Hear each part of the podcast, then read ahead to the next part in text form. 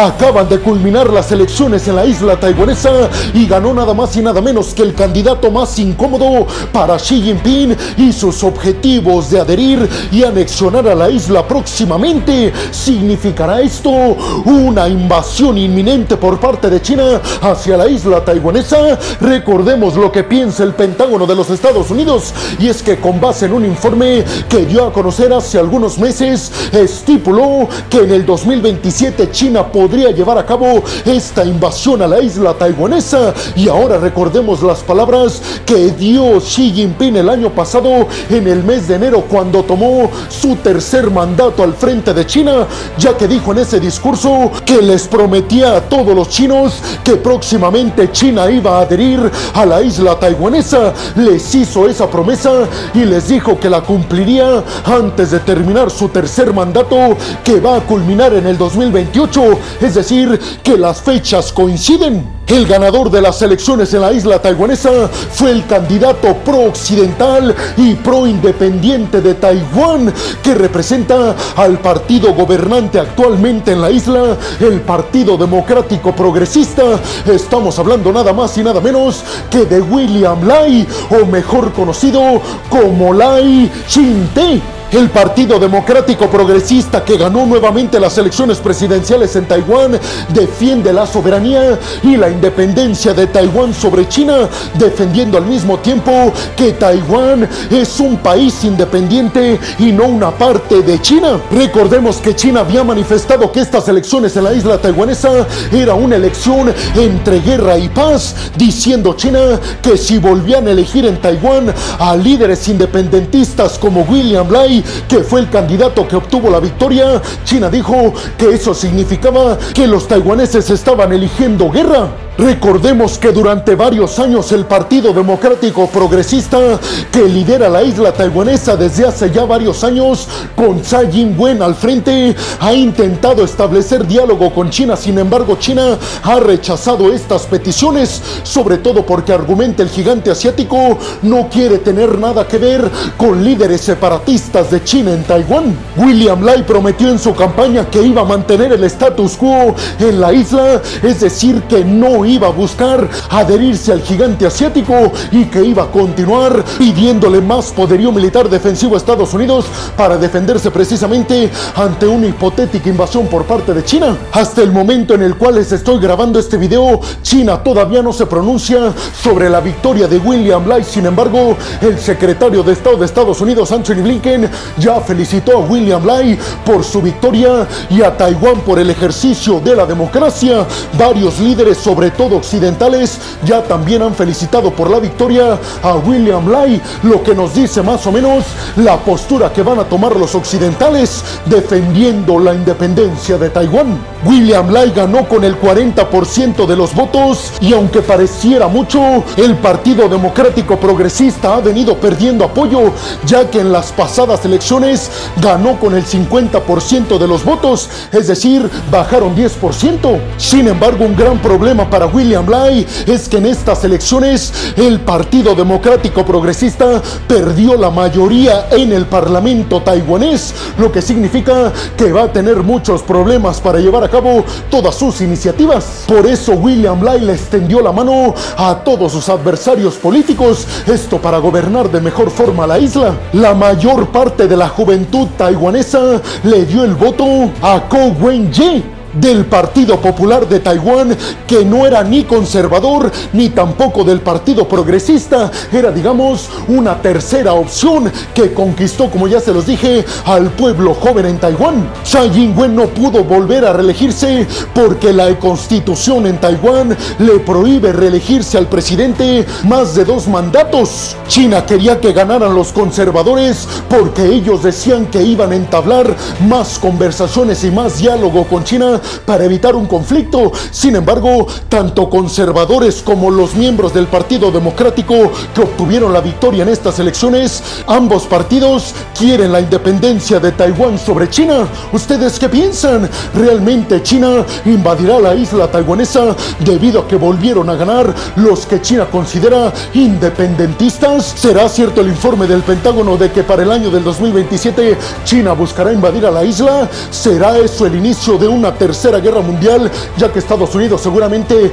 entraría a defender a la isla. Bienvenidos a un nuevo video de geopolítica en el cual, como ustedes ya saben, les voy a platicar lo más importante que ha acontecido a niveles diplomáticos y geopolíticos alrededor de todo el mundo. Yo soy Alejandro Peregrino, abróchense los cinturones porque aquí arrancamos con el mejor resumen geopolítico y diplomático en todo el mundo. Y vámonos rápidamente con la siguiente noticia de este video y ahora nos vamos a hablar de un informe que sacó a relucir el Pentágono de los Estados Unidos en donde se estipula que más de mil millones de dólares en poderío militar que han enviado desde Estados Unidos a Ucrania está perdido. No significa, dijo el Pentágono, que este poderío militar equivalente a mil millones de dólares que han enviado a Ucrania se esté utilizando como contrabando o de forma ilegal. Pero dijo el Pentágono, en estos momentos no sabemos dónde está, no ha sido rastreado correctamente, pero que incluye principalmente esta pérdida de rastreo de poderío militar, principalmente incluye misiles, drones kamikaze y gafas de visión nocturna. El Pentágono dijo que en estos momentos no sabe si han sido robadas o utilizadas de forma ilegal todas estas armas, pero dijo que no estaban correctamente rastreadas. El informe en total estipula que unas 40 mil armas estarían perdidas, armas que envió el Pentágono de los Estados Unidos a Ucrania para ayudarlos en contra de los rusos. Esto es muy preocupante para los ucranianos porque de por sí los congresistas estadounidenses no quieren aprobar el enviar más apoyo militar a Ucrania. Con estos informes, pues todavía se complica más la situación. Hasta junio del año pasado del 2023, Estados Unidos había entregado un total a Ucrania de 10.000 misiles Javelin, 2.500 misiles Stinger y otros equipos que al parecer la mayor parte de esto no se sabe dónde está. El Pentágono estipula que el 60% de todo lo que han enviado a Ucrania no se ha contabilizado y rastreado correctamente. Imagínense eso. Sin embargo, el Pentágono dice específicamente en este informe que no está diciendo que el poderío militar esté siendo mal utilizado o que esté siendo robado o utilizado de forma ilegal, sino más bien el Pentágono dice que le aqueja todo este mal rastreo de poderío militar que llega a Ucrania a que el país está simplemente en una guerra y que eso dificulta la puesta a disposición de personas para que rastreen y contabilicen todo lo que llega a Ucrania. Básicamente el Pentágono dice que la culpa es del personal que no hace bien su trabajo y también de la propia falta de personal que hace esa labor. Solo para que se den una idea, Estados Unidos únicamente tiene dos inspectores de su confianza revisando todo lo que llega a Ucrania. Dos personas que están tratando de contabilizar cientos de miles de millones de dólares que llegan a Ucrania en poderío militar. Por eso el Pentágono dice es una tarea casi imposible. ¿Ustedes qué piensan? ¿Creen que se trata de un error humano o creen que realmente se está utilizando de forma indebida mucho del poderío militar que han enviado desde Estados Unidos a Ucrania? ¿Creen que esto haga que los congresistas estadounidenses menos quieran aprobar nueva ayuda militar a Ucrania? Y vámonos rápidamente con la siguiente noticia de este video y vamos a hablar a fondo de una nueva respuesta militar aérea de Estados Unidos en contra de los hutíes en Yemen que tuvo el objetivo de acabar con un radar militar hutí que era utilizado precisamente para llevar a cabo sus ataques con drones y misiles en contra de embarcaciones comerciales en el Mar Negro. El objetivo fue llevado a cabo con éxito y se acabó con este radar de los hutíes. ¿Qué dijeron los hutíes al respecto? Pues que iban a responder de forma catastrófica en contra de Estados Unidos y el Reino Unido por este ataque, pero también por el ataque pasado que fue dirigido en contra de puestos militares y además en contra de almacenes de poderío militar y de combustible de los hutíes en Yemen. El Pentágono ha dicho que todas estas respuestas militares aéreas británicas y estadounidenses han surtido grandes efectos en contra de los hutíes para debilitarlos a tal grado de que ya no puedan llevar a cabo ataques militares en contra de embarcaciones comerciales en esta región de Medio Oriente. Recuerden que esta ruta comercial del Mar Rojo mueve el 15% de la economía global, por eso para Estados Unidos es tan importante cuidar la ruta. El destructor estadounidense de misiles guiados llamado Carney utilizó misiles de crucero Tomahawk para llevar a cabo esta respuesta militar aérea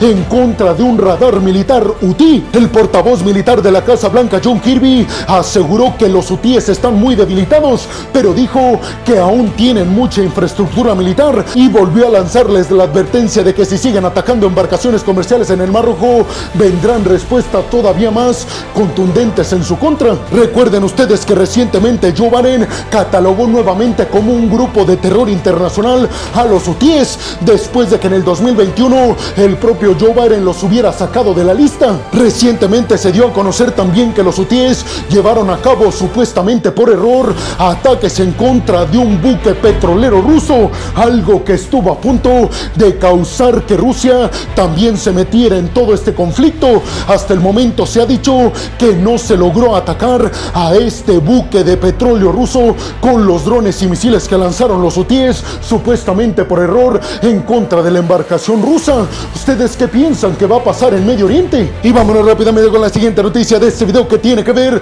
con que Rusia, según Ucrania, está tratando de desarrollar a toda prisa bombas planeadoras llamadas Drell este 2024 con el objetivo de llevar a cabo ataques mucho más efectivos. Ucrania asegura que estas bombas Rusia las planea utilizar desde sus aviones militares y que tienen el objetivo de impactar sistemas de defensa aérea ucranianos de forma mucho más efectiva. Recuerden ustedes que más de 100 países han firmado acuerdos para llevar a cabo la eliminación de las bombas planeadoras tácticas. Sin embargo, solo tres países en el mundo que de alguna forma siempre están inmiscuidos en conflicto no han firmado este acuerdo. Los tres países son Ucrania, Estados Unidos y Rusia, que precisamente las están utilizando en estos momentos en Ucrania. Las bombas Drell de Rusia que estaría utilizando este año tendrían el objetivo de impactar tanques blindados, sistemas de defensa aérea y objetivos como almacenes militares y de combustible del ejército ucraniano. Según el Instituto para el Estudio de la Guerra en Estados Unidos, Rusia está buscando el desarrollo de más bombas tácticas planeadoras para evitar que sus aviones militares estén tan expuestos a los sistemas de defensa aérea ucranianos, sobre todo por el derribamiento de dos aviones de combate rusos Su-34 recientemente. Precisamente esto es lo que quiere evitar el Kremlin, que sean derribados sus aviones por los sistemas de defensa aérea ucranianos. Pero ustedes qué piensan? ¿Realmente Rusia logrará sus objetivos con estas bombas tácticas planeadoras? Y vámonos rápidamente con la siguiente noticia de este video, porque los ucranianos acaban de denunciar a Rusia ante la comunidad internacional por un nuevo ataque masivo en contra de varias localidades ucranianas. Según aseguró el propio Zelensky, un montón de drones militares y misiles balísticos fueron lanzados por parte de Rusia en contra de varias localidades ucranianas de forma ilegal en uno de los ataques más masivos por parte del Kremlin. Lo preocupante aquí es que de los 37 misiles que lanzaron los rusos, solamente 8 fueron derribados por parte de los sistemas de defensa aérea ucranianos. Según advirtieron desde la Fuerza Aérea Ucraniana, esto se debe a que ya no están contando con tantas municiones para los sistemas de defensa aérea ucranianos y volvieron a hacerle el llamado, sobre todo a Estados Unidos, que autorice de forma inmediata el envío de más poderío militar. Ucrania asegura que los misiles aparentemente fueron norcoreanos y esto lo determinaron por su gran incapacidad para alcanzar sus objetivos, ya que 20 de los 38 misiles que lanzó Rusia no dieron con su objetivo, que aparentemente era la infraestructura eléctrica ucraniana, porque sabemos Rusia está buscando dejar sin electricidad al pueblo ucraniano en medio de este catastrófico invierno. ¿Ustedes qué piensan de todo esto? ¿Creen que los Estados Unidos y los aliados occidentales van a enviar a Ucrania de forma inmediata más municiones para los sistemas de defensa aérea para que Ucrania pueda proteger su infraestructura eléctrica? Y bueno, hemos llegado al final del video del día de hoy. Les quiero agradecer muchísimo todo el apoyo que me dan. Sin ustedes, yo no podría dedicarme a lo que más me apasiona en el mundo. Así que muchas, pero muchas gracias. Sin más por el momento, nos vemos en el siguiente video de Geopolítica. Hasta la próxima.